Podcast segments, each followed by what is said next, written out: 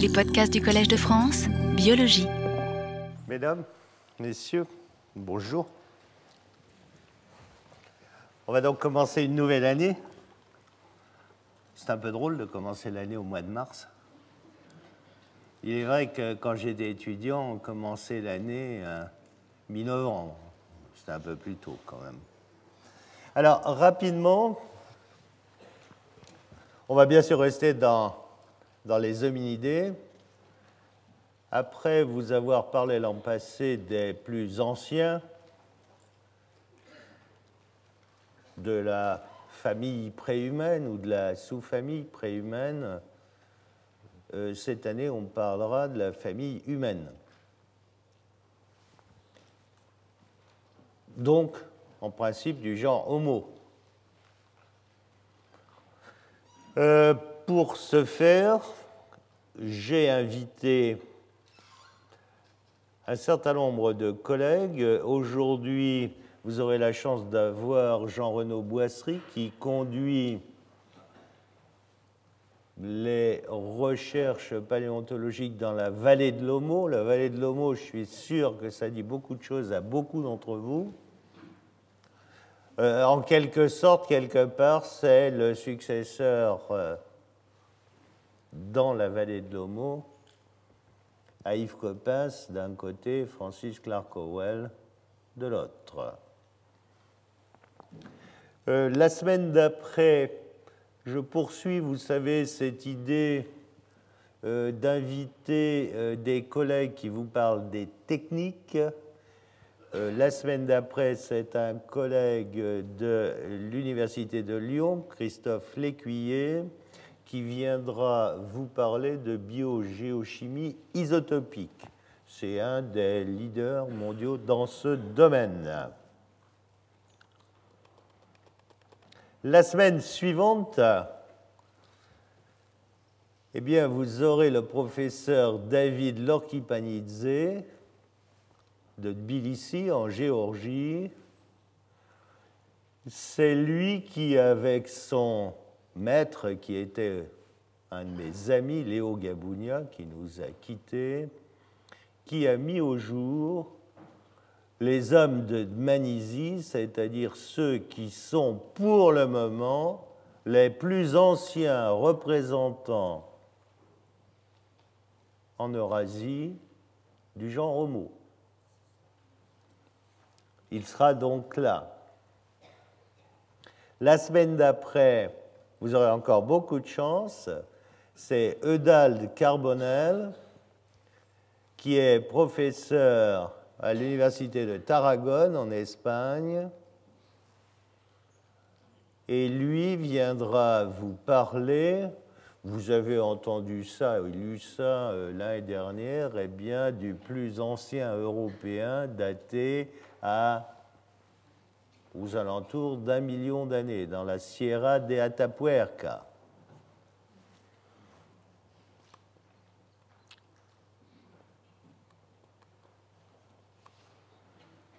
La semaine suivante, on restera avec un invité espagnol encore, Juan Luis Arzuaga, c'est lui qui a découvert les premiers sites dans la Sierra de Atapuerca.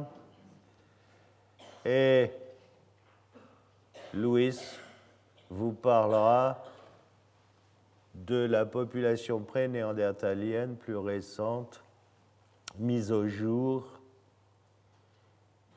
à Atapuerca. Euh, ce qu'il faudra bien retenir, c'est que entre d'un côté Eudal de Carbonel et de l'autre Juan Luis Arzuaga, à eux deux, à eux deux, dans la Sierra de Atapuerca, ils ont mis au jour plus de fossiles qu'il n'en existe dans tout le reste. Donc vous voyez, ça laisse plein d'espoir. Hein. Peut-être que demain ou après-demain ou le mois prochain, vous allez trouver un site qui va être fabuleux. Quoi, hein. Pour revenir aux techniques, j'ai profité des Néandertaliens pour inviter quelqu'un, Catherine Henny, qui est directeur de recherche à l'Université de Lyon, qui est responsable de la plateforme de paléogénétique du CNRS, à venir vous parler du paléo-ADN et de ce que l'on peut faire à partir de ces ADN anciens. Jusqu'où peut-on aller? Que peut-on faire? Et à l'époque où vous avez l'occasion de voir et de lire, soit dans des quotidiens, soit dans des journaux plus spécialisés, qu'on est en train de séquencer des néandertaliens, j'ai pensé que c'était bien de l'inviter, elle.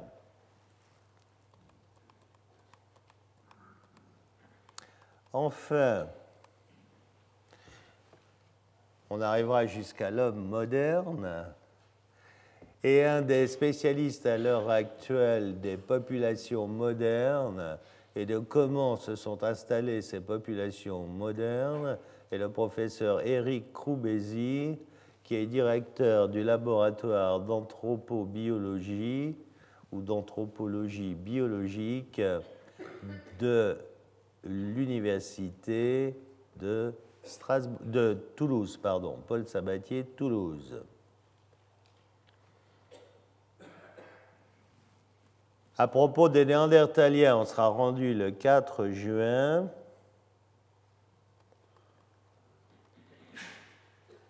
Sylvana Condémy viendra partager avec vous toute son expérience sur les Néandertaliens et vous verrez que il y a encore beaucoup, beaucoup à apprendre d'eux. Enfin, le 11 juin sera le dernier cours. On essaiera de tirer les conclusions de tout ça. Et il m'a semblé que vous apprécieriez au moins autant que moi que nous puissions faire le point avec quelqu'un que vous connaissez bien, mais moi aussi, le professeur Yves Coppens, dont viendra dialoguer avec vous. On dialoguera ensemble et on terminera ainsi. Voilà le menu de cette année.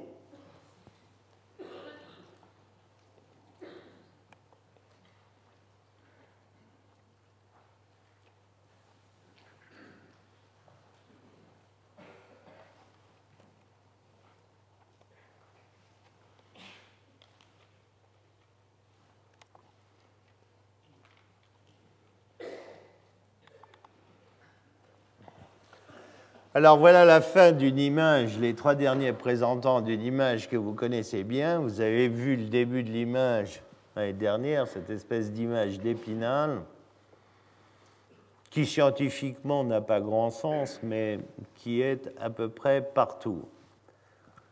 Donc cette année, nous allons parler eh bien, de cela. Pour ce faire et pour que vous voyez bien ce dont il s'agit, je vous ai amené cinq crânes.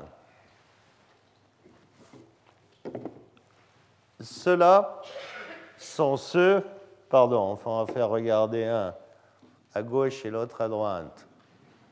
Ceux-là sont ceux dont nous avons parlé l'an passé. Ce sont les préhumains, sont les australopithèques et leurs prédécesseurs. Ceux-là, au moins ces deux-là, sont parmi les plus anciens représentants du genre Homo. La coupure serait donc entre les deux, là, ici. Mais regardez, hein. D'accord? Là, c'est bon. On se sent plus prêt à partager des choses avec lui, hein n'est-ce pas? Non, madame n'est pas convaincue. Bon. Eh bien, vous allez voir qu'effectivement, on commence à, poser, à se poser des questions. Il y a des auteurs qui se posent des questions. Où est la limite entre les préhumains et les humains? Où commence le genre homo? Et vous verrez que si pour certains elle est là, cette limite, pour d'autres elle est là. Donc vous avez où ça? Où ça?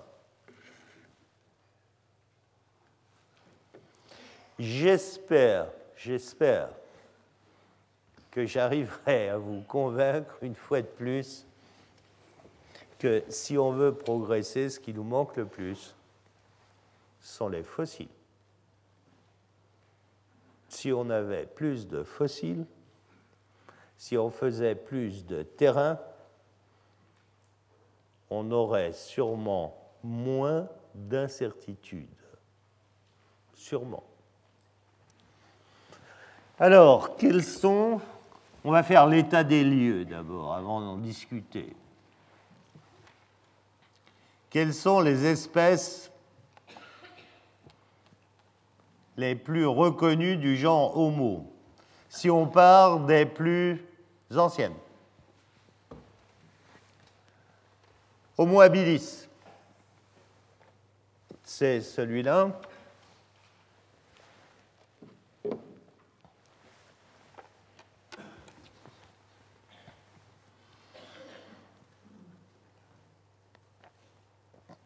Homo ergaster, c'est celui-là.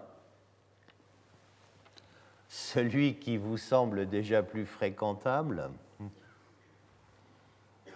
ou qui vous semble plus sûrement appartenir à la famille humaine, vous avez raison. Là, il y a moins de discussion.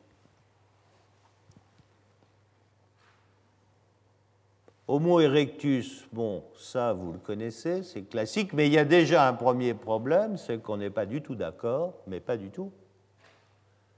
Est-ce qu'on doit, dans cet ensemble, considérer une espèce ergaster qui serait ancienne et plus archaïque et une espèce erectus? Ou alors, est-ce qu'on doit considérer une espèce erectus dans son ensemble? Là encore, il y a discussion. Au passage, vous avez vu, on vient de vieillir l'homme de Pékin. Nouvelle datation, beryllium 10 et l'aluminium ont permis de le vieillir d'environ 180 000 ans. C'est-à-dire qu'il est passé maintenant à presque 800 000 ans.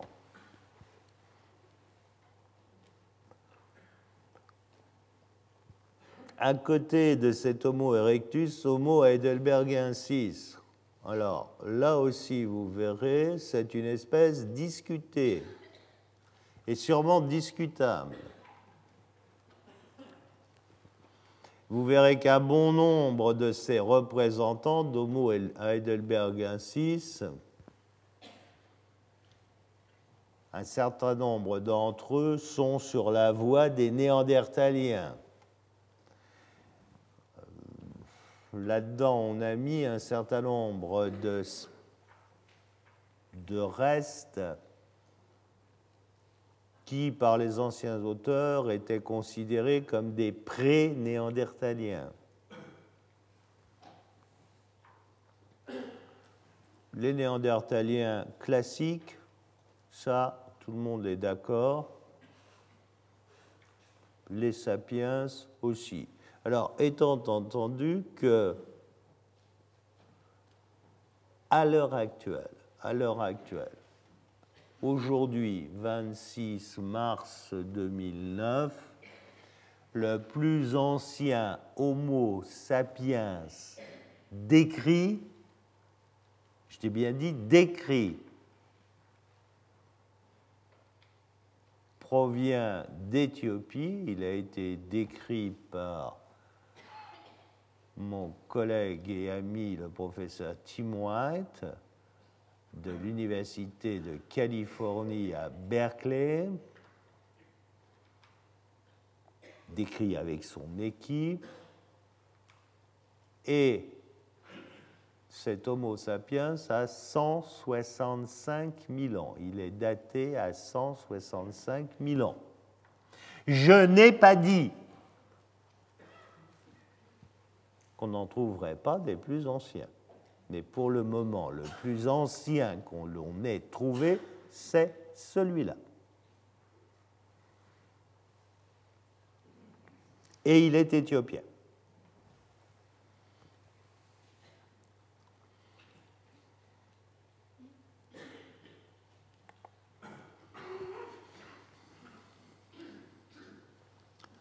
Si on regarde donc les plus anciens représentants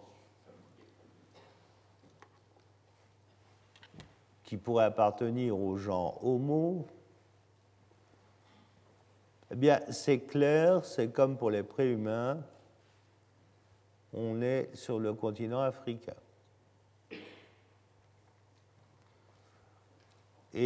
Les noms que vous voyez apparaître sur cette carte sont des noms qui vous sont familiers. Ce sont des noms déjà connus parce que on y a récolté des préhumains. Bon, la vallée de l'Homo, je ne vais pas en parler. Notre invité d'aujourd'hui vous en parlera mieux que moi. Kobifora, c'est un site célèbre au Kenya. Au nom du site de Kobifora, il faut associer le nom de la famille Liki.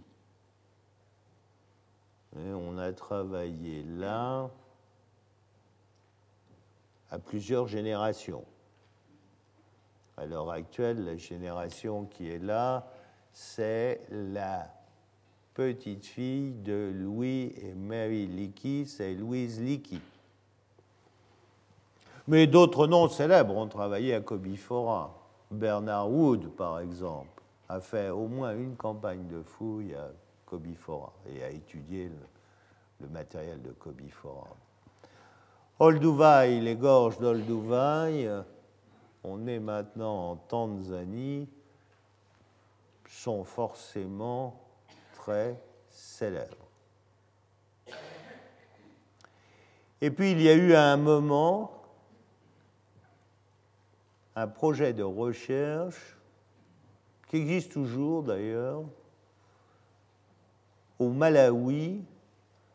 L'idée, c'était de trouver des connexions, des relations entre le nord, c'est-à-dire cette Afrique orientale où on connaissait beaucoup de choses, et le sud où on connaissait beaucoup de choses. Ce projet s'appelle Hominid Corridor Research Project veut bien dire ce qu'il veut dire. Et il est animé par un collègue que certaines et certains d'entre vous connaissent sûrement. Il a été l'invité euh, conférencier du collège. C'est Friedman Schwenk. Friedman Schwenk et euh, à l'Institut de Mayence en Allemagne. Enfin, ces formes anciennes, il y en a qui ont été décrites en Afrique du Sud et notamment, notamment à Sterkfontein, mais il y a aussi d'autres sites il y a aussi d'autres sites. Le tout premier là-bas, sur ma droite, est Mrs. Place, Australopithecus africanus, qui vient de Sterkfontein. Son voisin juste à côté est aussi un Africanus, mais qui vient de Swartzkans. Mais à Swartzkans, il y a aussi des discussions autour de quelque chose qui est probablement aussi un homo euh, archaïque.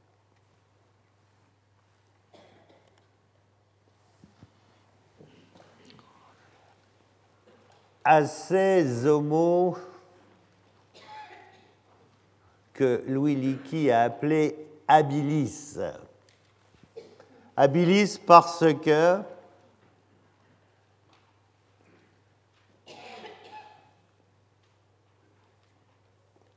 on les croyait associés à des outils, à une industrie lithique oldowayenne,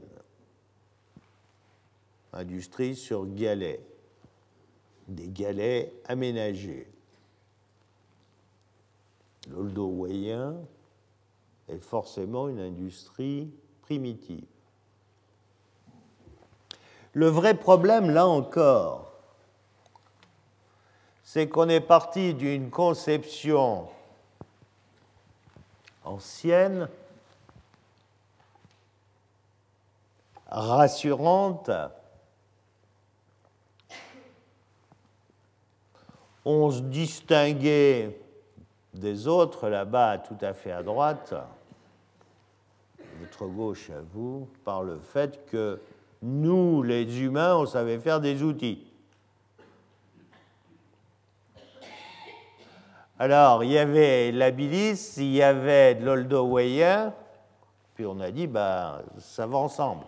Mais il y avait aussi un autre hominidé. Il y avait un paranthrope, l'Australopithèque robuste. Depuis, on a montré que euh, les Australopithèques peuvent tailler des outils aussi. Enfin, attendez, ce n'est pas une surprise dans la mesure où on sait maintenant que, par exemple, les chimpanzés se servent d'outils. Donc les choses ne sont pas aussi simples qu'on le croyait. Ces Homo habilis, eh bien, vous le voyez, leur capacité cérébrale est petite, un peu plus de 600 moins de 800, bien sûr très inférieur à la moyenne chez nous, qui est entre 13 1300 et 1400 centicules.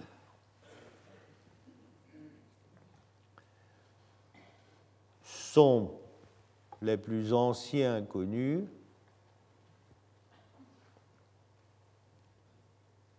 bien que là encore,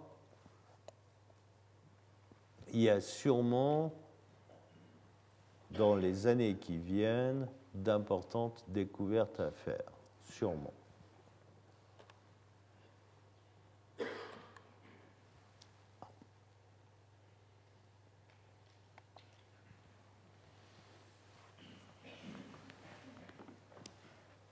Ergaster, c'est celui-là.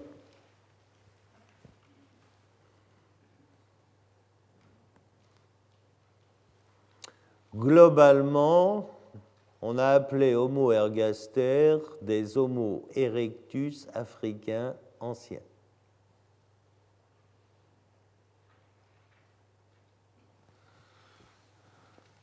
Est-ce qu'il convient de garder ces deux espèces? On en parlera. Certains auteurs pensent que oui, d'autres pensent que non. Le débat est ouvert. Mais là, au moins, il y a un consensus. Tout le monde est d'accord pour dire que on est bien dans le genre homo. Celui-là, vous aviez raison, madame, il plaît à tout le monde. Ça va. Non, non, c'était pas pour ça que. J'avais mal, mal, entendu, je pensais que c'était au contraire le sapiens sapiens que j'appelle un peu sapiens des minces, en fait. Vous voyez? Non, non, lui, il est fort sympathique. Il est fort sympathique. Fort sympathique.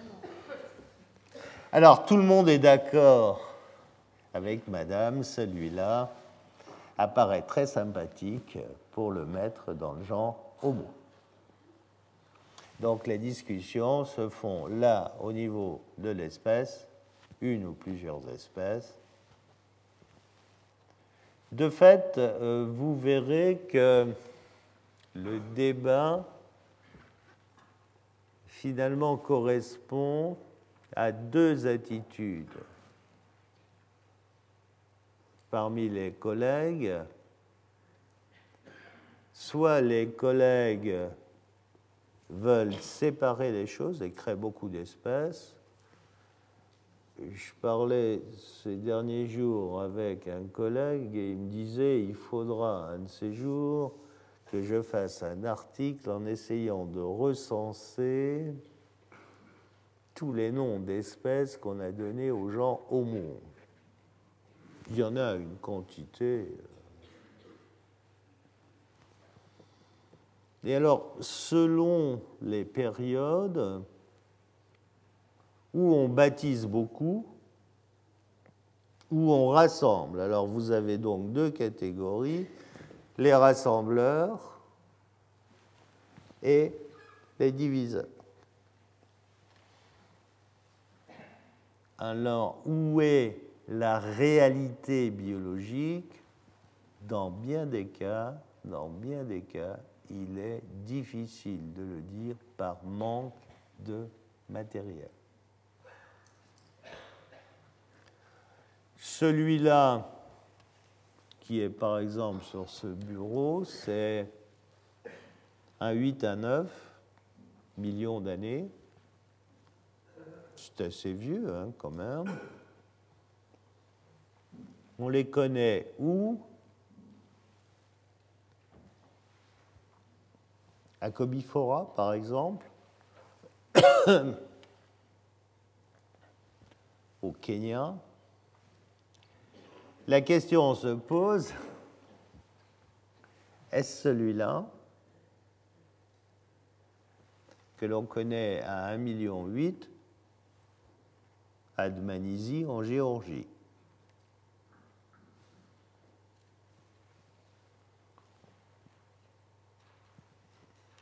En Géorgie,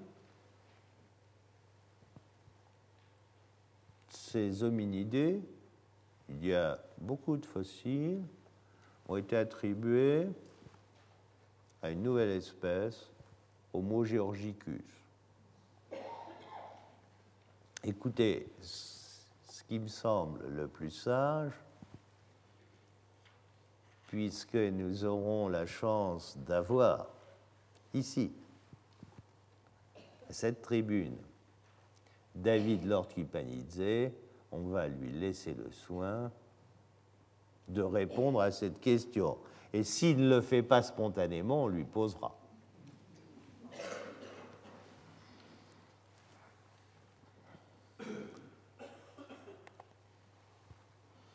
Alors, ces homos, Ergaster ou Erectus, peu nous importe pour le moment. Ils ont, vous voyez, cette fois, et c'est pour ça, je suis sûr qu'ils vous apparaissent plus sympathiques, une capacité cérébrale plus importante. Ils sont au-dessus de 800 cm3,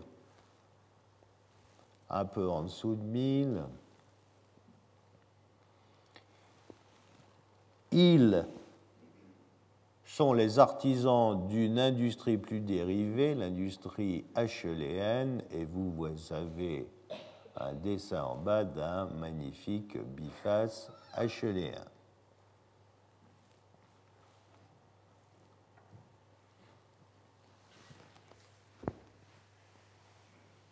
C'est sûrement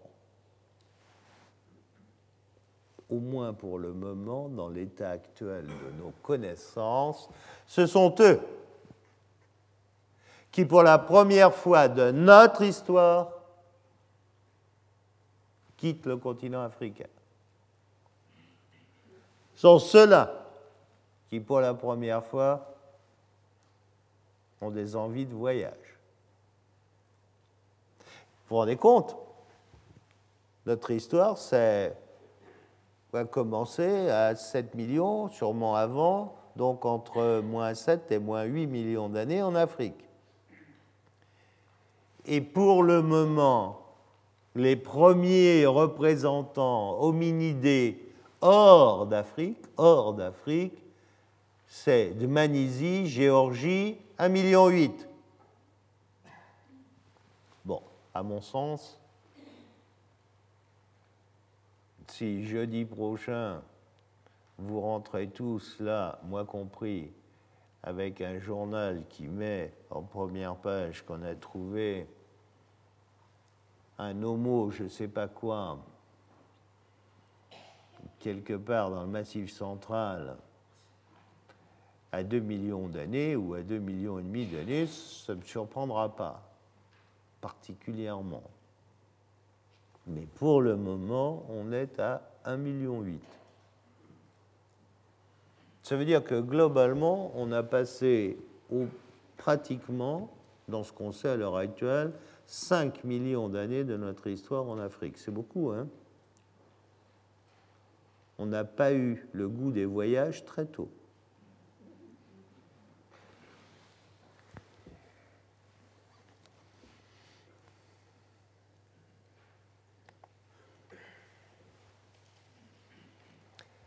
Homo erectus,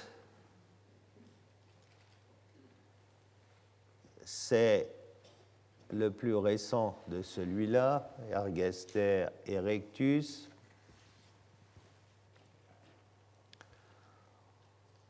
On discute sur l'âge de ses représentants les plus récents. Celui-là, il a peuplé le reste de l'ancien monde.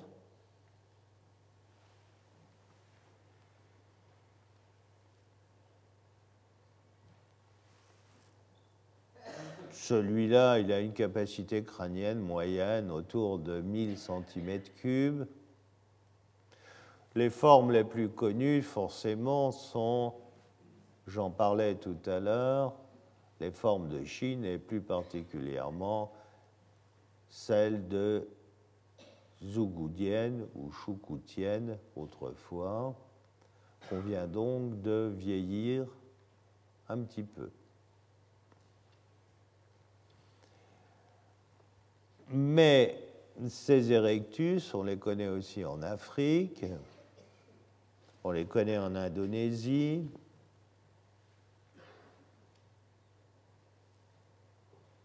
Ils sont les artisans d'une industrie achéléenne.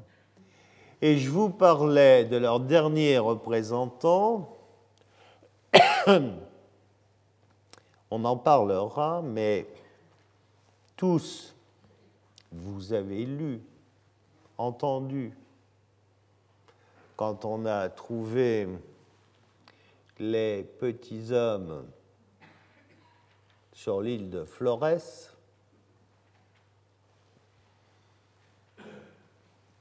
il y a eu beaucoup de discussions. Là encore, il y avait globalement deux camps. Un camp qui disait ces petits bonhommes sont des nains pathologiques, un autre camp qui disait du tout, du tout, du tout, c'est du nanisme insulaire.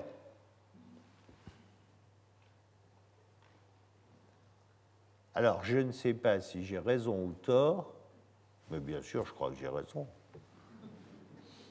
Ah, c'est normal.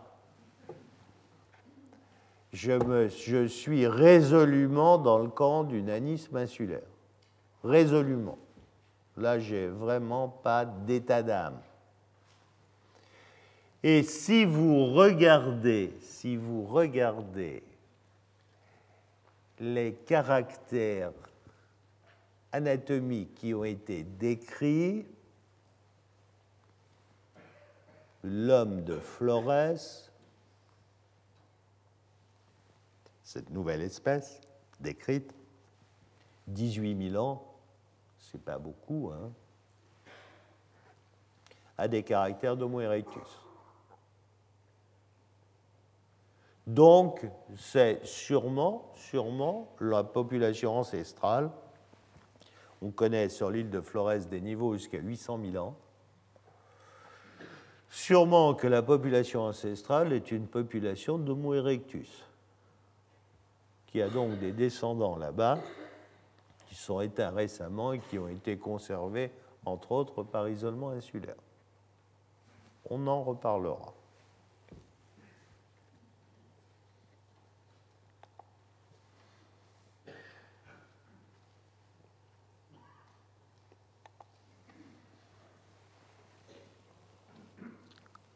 ces Homo erectus, ils ont peuplé, vous disais-je, le reste de l'ancien monde.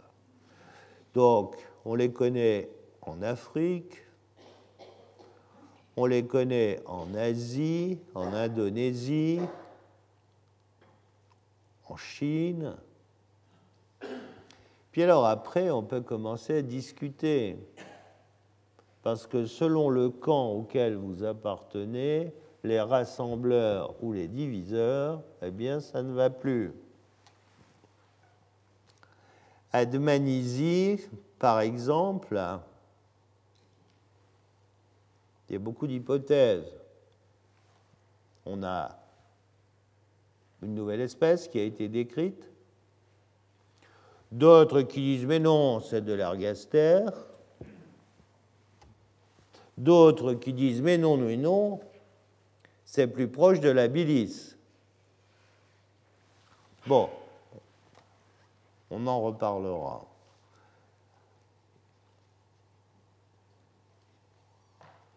Au Moyen-Orient, au Bédia, on peut discuter aussi. Petralona, alors Petralona, c'est en Grèce il y a quelques problèmes. Petralona, on ne connaît pas bien l'âge. Alors c'est embêtant, hein, un fossile dont on ne connaît pas bien l'âge, c'est difficile de préciser bien des choses. Quoi qu'il en soit, Petralona a des caractères de pré-néandertalien, notamment sur la face. Donc, euh, bon.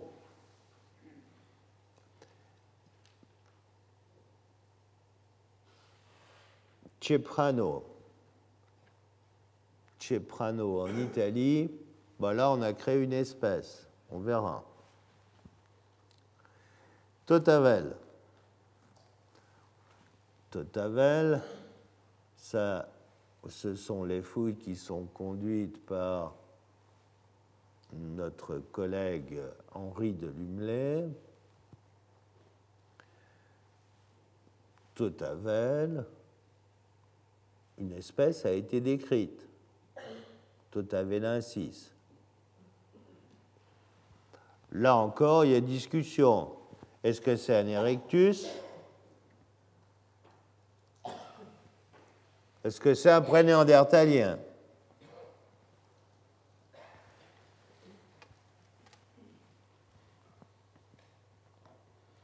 Alors, je ne voudrais pas tirer de conclusion hâtive, mais je peux, pour Totavel par exemple, vous faire part d'une expérience que j'ai faite, compte tenu de mon jeune âge,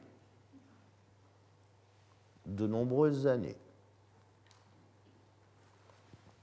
C'est simple. Vous avez des étudiants,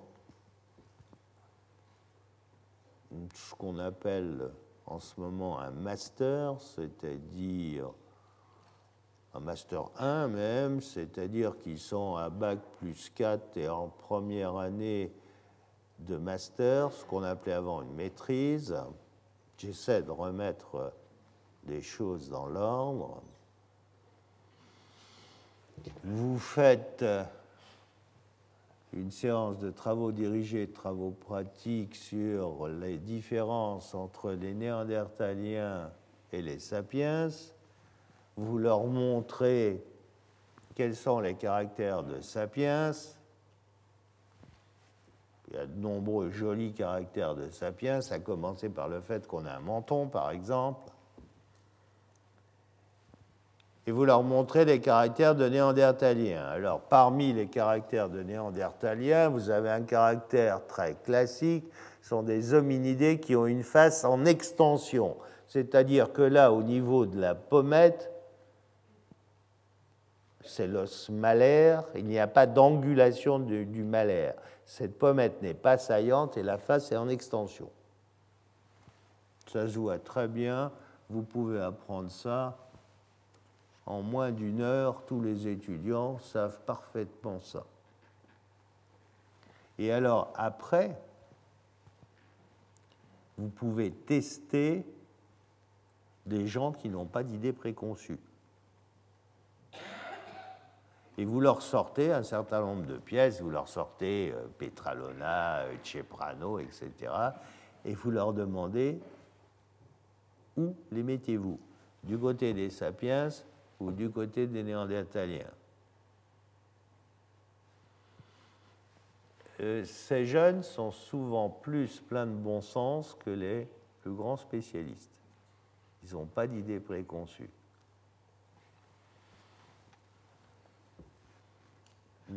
Pour Totavel, Totavel a des caractères sur la face qui sont des caractères qui annoncent les néandertaliens. Attendez, hein, je ne veux pas me faire tuer à la sortie. ne me faites pas dire ce que je n'ai pas dit. J'ai dit des caractères qui annonçaient les néandertaliens. Je n'ai pas dit que c'était un néandertalien.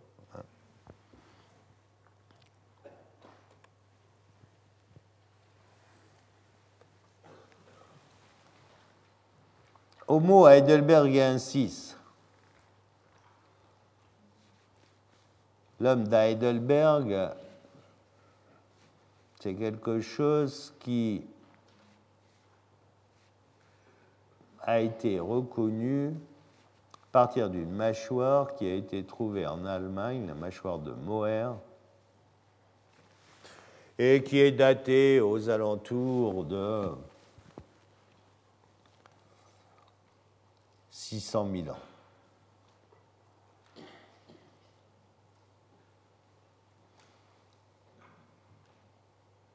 Sont des hommes de grande taille, et là-dedans, globalement, vous allez retrouver une bonne partie de ces hommes que j'ai appelés des pré-néandertaliens. Pas que, mais une bonne partie.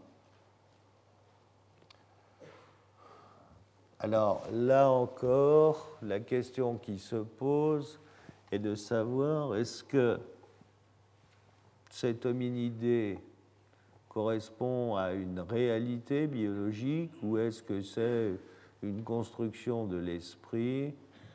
On essaiera de répondre à cette question, mais vous verrez que ce n'est pas si simple que cela. Puis enfin, on arrive aux sapiens archaïques, euh, que ce soit en Eurasie ou en Afrique.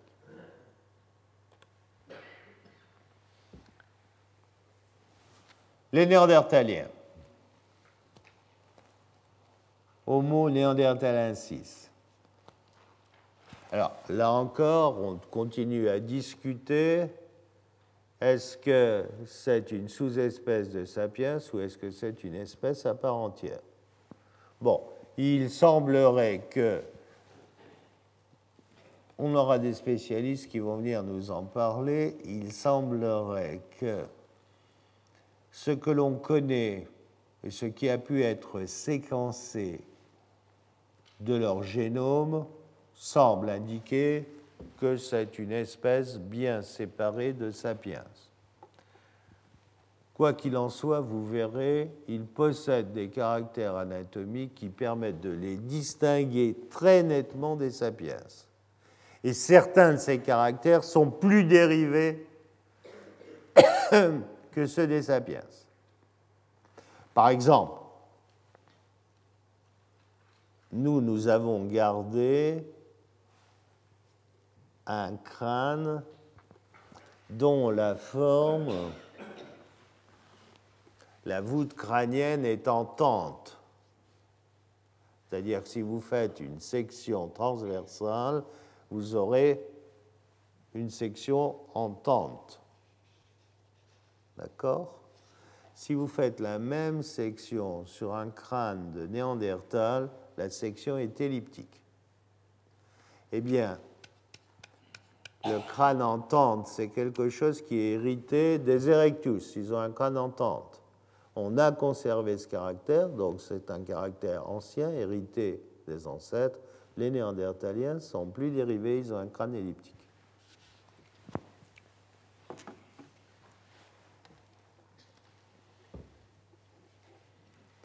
Alors, où les faire commencer? Eh bien, naturellement, vous comprenez bien que selon où vous classez tous les fossiles dont on vient de parler très rapidement, bah, si vous mettez euh, Petralona dans les Néandertaliens, vous commencez plus tôt que si vous ne le mettez pas, etc. En moyenne, on peut trouver des influences néandertaliennes aux alentours de 400 000 ans. Ce ne sont pas les néandertaliens classiques. Les néandertaliens classiques euh, en France, par exemple, c'est autour de 80 000 ans.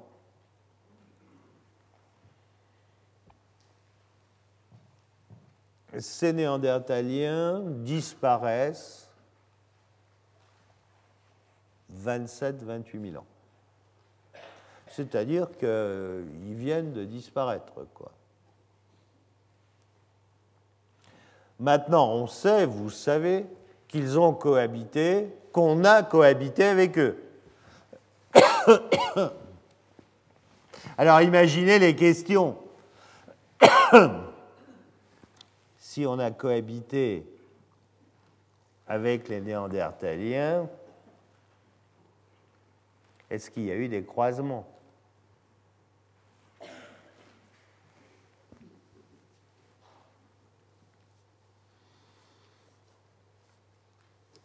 Est-ce que les sapiens ont résisté aux belles néandertaliennes ou est-ce que les néandertaliens ont résisté aux belles sapiens C'est une vraie question qui a l'air de torturer un certain nombre de mes collègues d'ailleurs.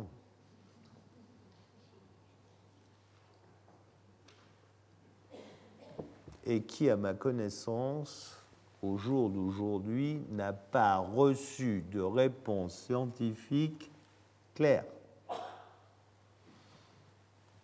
Il y a eu beaucoup de choses décrites, mais rien n'est définitivement réglé.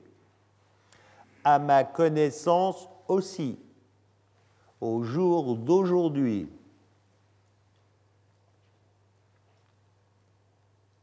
on n'a pas trouvé des restes fossiles qui permettent de dire et de montrer scientifiquement avec certitude qu'on a affaire à un hybride entre sapiens et néandertaliens. On aura des spécialistes, on leur posera la question. Vous voyez, je prends des risques avant. Hein. On pourrait me dire, bon, bah, vous voyez, mais je me défendrai.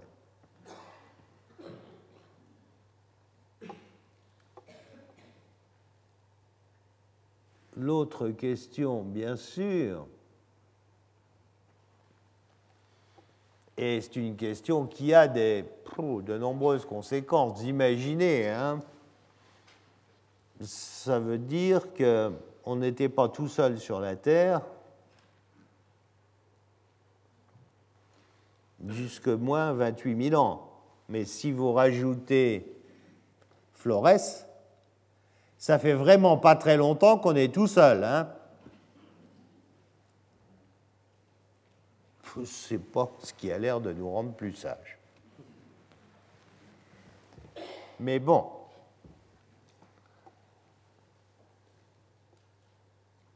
Alors la question c'est pourquoi, pourquoi les Néandertaliens ont-ils disparu?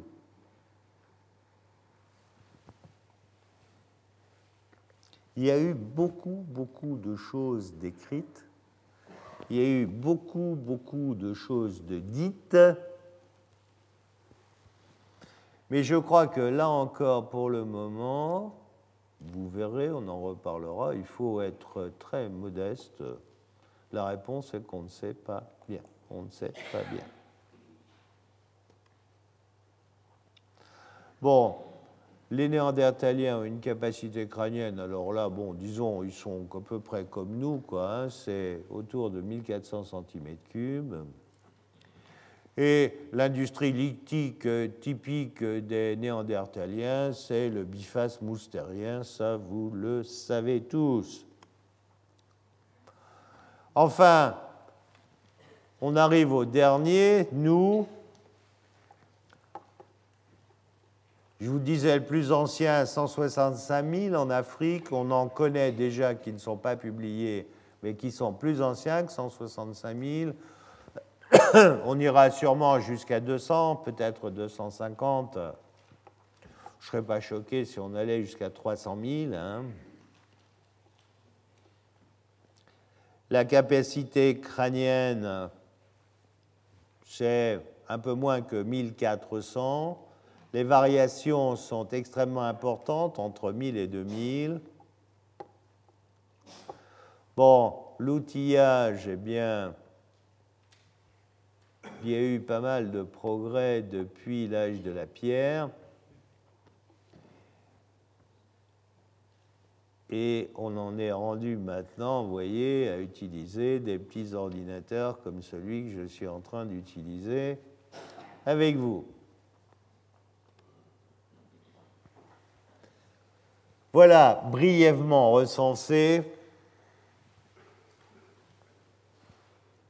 les acteurs de l'histoire dont nous allons parler.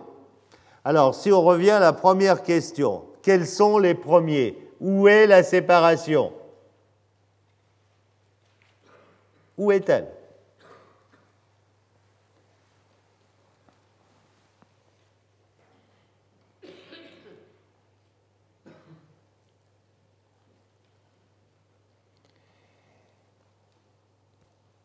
Ces espèces, elles ont été placées d'abord, on est dans ce régime-là, par convention dans le genre Homo.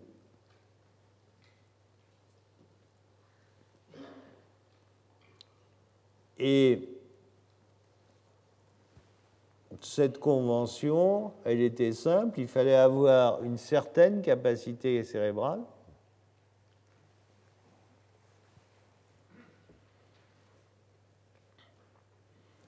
il fallait avoir un langage, il fallait avoir une main habile pour tailler des outils, il fallait des outils,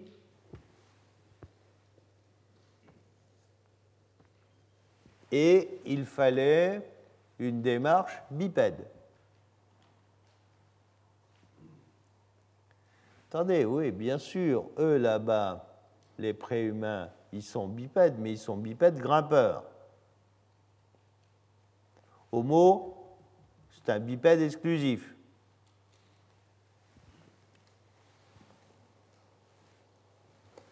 Cette, cette définition-là,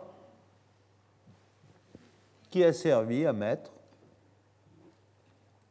les plus anciens connus dans le genre Homo vous voyez bien ce que ça peut représenter que dire, voilà, on va mettre dans le genre homo tous ceux qui ont 800 cm3 de capacité cérébrale et ceux qui ont moins, on les met dans les autres. biologiquement parlant, ça, ça ressemble à rien.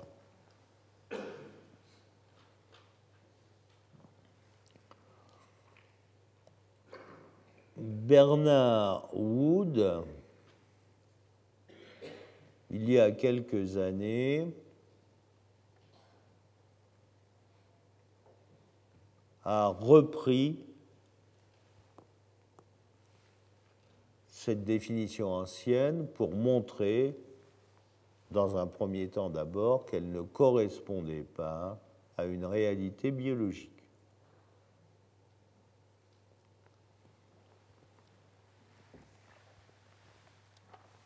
Mais les sapiens sont comme ça, vous êtes comme ça, je suis comme ça, on est tous des sapiens ici, enfin au moins en principe.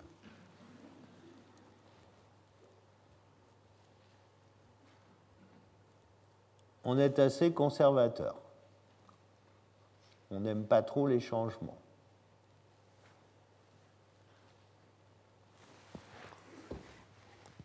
Et globalement, si on suit Bernard Wood,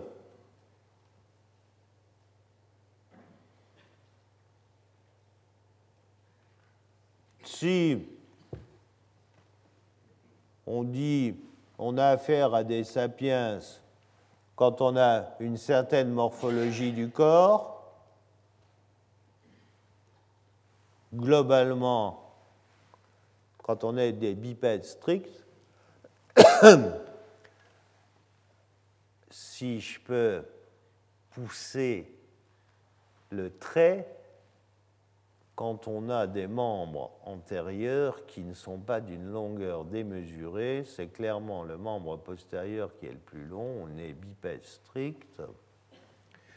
On a une capacité cérébrale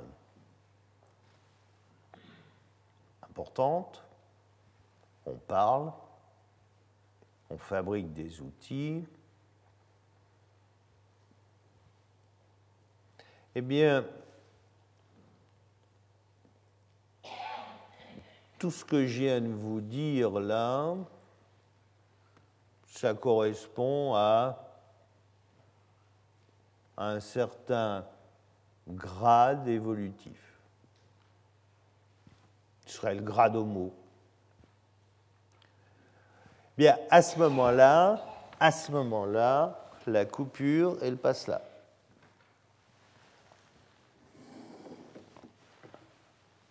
Cela se met là, celui-là, et c'est là que commence Homo. Ça, c'est le point de vue de Bernard Wood et Collard. Je pense qu'il y a une grosse réticence de la part des collègues, c'est par rapport à celui-là, Homo habilis. Homo habilis est rentré dans notre histoire. C'est comme ça. Imaginez si un jour il fallait, pour une raison que je ne connais pas du tout et que je ne vois pas, euh, débaptiser Lucie. Vous vous rendez compte, ça ferait un drame. Eh bien, Homo habilis, euh, c'est un peu comme ça aussi. Hein. Il y a des interventions, on a déjà évoqué ça, on est en train de parler de notre histoire et à partir du moment où on parle de notre histoire, toute la rationalité n'est pas forcément toujours conservée.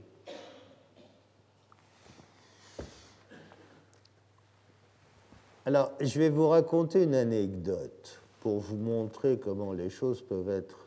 Je racontais ça ce matin. Quand on a trouvé sur le terrain, à l'ouest de la vallée du Rift, au Tchad, le premier fossile d'hominidé. Une mâchoire inférieure. J'ai regardé cette mâchoire inférieure Et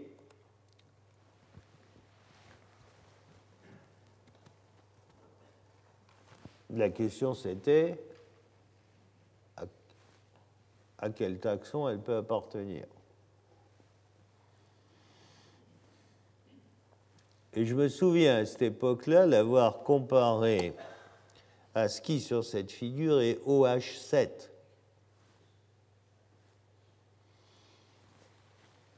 Et les différences OH7,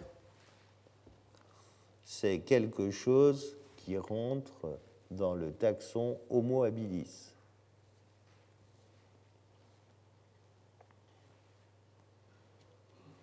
Et les différences entre les dents de l'hominide tchadien et OH7 ne sont pas si importantes que ça. Pas si importantes que ça.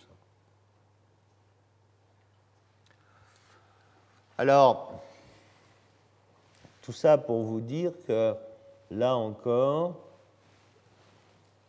bon, on peut vraiment discuter. Alors, est-ce qu'il faut Il y a un autre problème qui se rajoute à ça.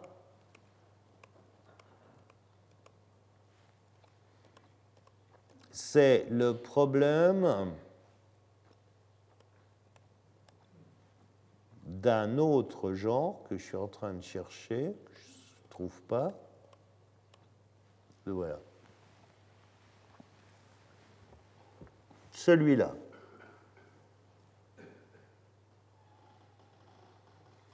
Kenyanthropus platyops. Je ne l'ai pas là, il faudrait l'avoir sur la table là.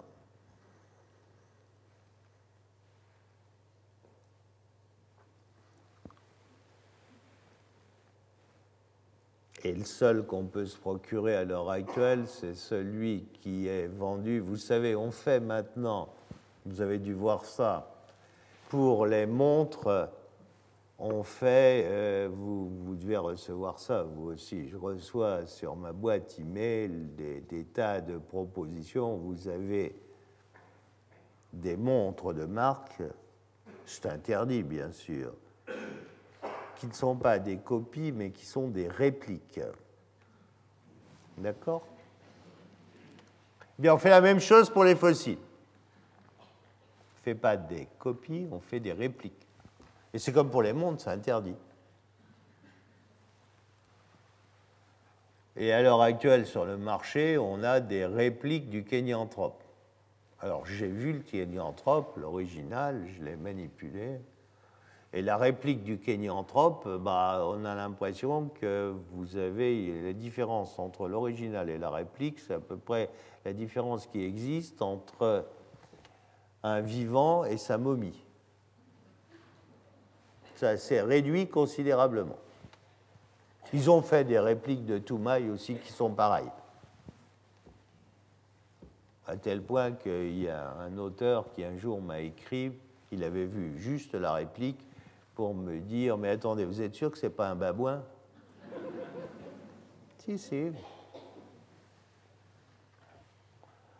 Alors, le problème, c'est Kenyanthropus platyops, parce qu'il est un nouveau genre, un nouveau genre, et on le met où? Si l'on en croit ce qui est décrit, un homme comme celui-là avec une face plate. Regardez, celui-là n'a pas une face plate. L'autre a une face plate. Platyops a une face plate aussi. Si le caractère face plate est un bon caractère, vous avez peut-être une dichotomie au départ, dans la lignée. Peut-être. Alors, Ma réponse personnelle est une réponse euh, pas du tout satisfaisante.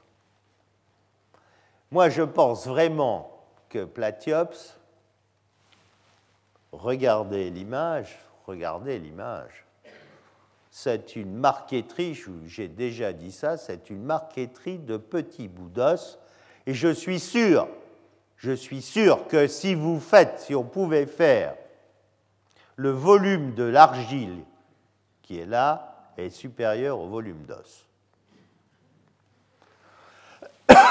à partir de là, les morceaux sont si petits qu'on ne peut pas utiliser les technologies modernes pour le reconstituer. Ce n'est pas possible. C'est pas possible. Mais je crois que parallèlement, on ne peut pas non plus, on ne peut pas non plus utiliser la morphologie qu'on voit pour dire c'est comme ça.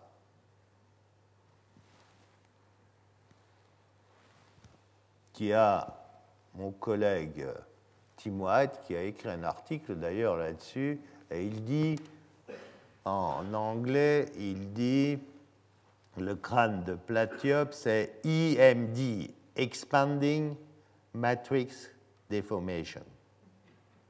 Ça veut bien dire ce que ça veut dire. Je suis plutôt d'accord avec lui. Alors, tout en étant d'accord avec lui, je vais maintenant vous dire quelque chose qui va vous surprendre. C'est que je crois qu'il y a probablement une séparation face plate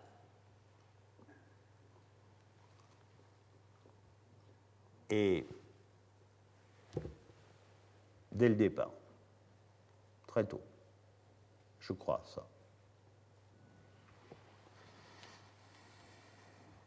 Pour le moment, on n'a pas, pour répondre à ça avec clarté, il faudrait, et ça c'est important, il faudrait définitivement trouver d'autres matériels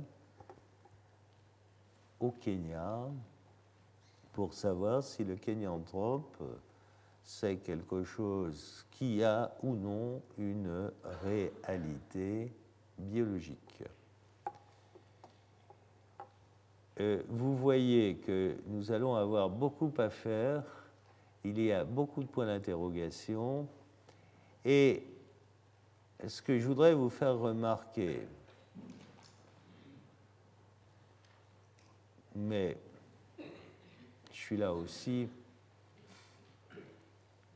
pour qu'il en soit ainsi, pour que vous repartiez avec plus d'interrogations que de certitudes.